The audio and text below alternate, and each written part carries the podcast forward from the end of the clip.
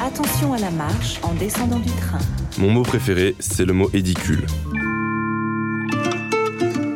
Salut à tous, c'est Daetienne.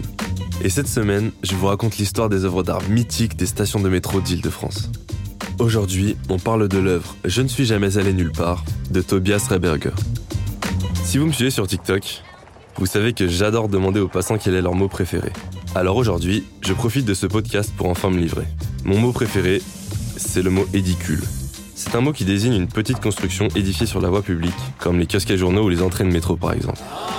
Le dernier édicule à avoir attiré mon attention, c'est celui de la station Pont-Cardinet, inaugurée au printemps 2021, quelques temps après le prolongement au nord de la ligne 14. Si vous vous baladez entre les Batignolles et le parc Martin Luther King, impossible de manquer l'œuvre spectaculaire et colorée de l'artiste allemand Tobias Reberger, qui s'est amusé à réinterpréter de manière futuriste les emblématiques entrées de métro Art Nouveau de l'architecte Hector Guimard.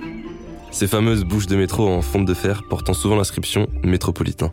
Constituée de 264 facettes triangulaires bleues, violet, blanc, noir et orange, cette arche métallique de près de 5 mètres de haut et de 12 mètres de long forme une voûte monumentale qui s'avance sur la façade de l'immeuble au construit juste au-dessus de la station.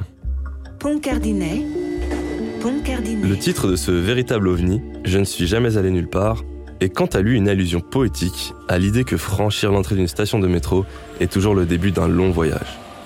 Alors oui, la majorité du temps, vous allez simplement en cours ou au boulot, mais qu'est-ce qui vous empêche de rêver un peu, de franchir l'entrée de cette station comme si vous découvriez ce tunnel souterrain pour la première fois, et avec lui, la promesse d'être emporté ailleurs?